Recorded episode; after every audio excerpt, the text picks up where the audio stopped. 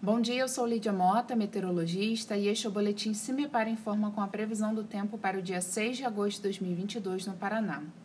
Neste sábado, a circulação dos ventos em diferentes níveis da atmosfera, associada ao fluxo de umidade em direção ao sul do Brasil, mantém um cenário de tempo instável sobre o Paraná. Chuvas já poderão ocorrer entre a madrugada e o amanhecer na região noroeste, se propagando para demais regiões paranaenses no decorrer do dia, com acumulados que deverão ser mais significativos. Não se descarta também a possibilidade de temporais localizados, condição esta mais evidente entre oeste e noroeste do estado.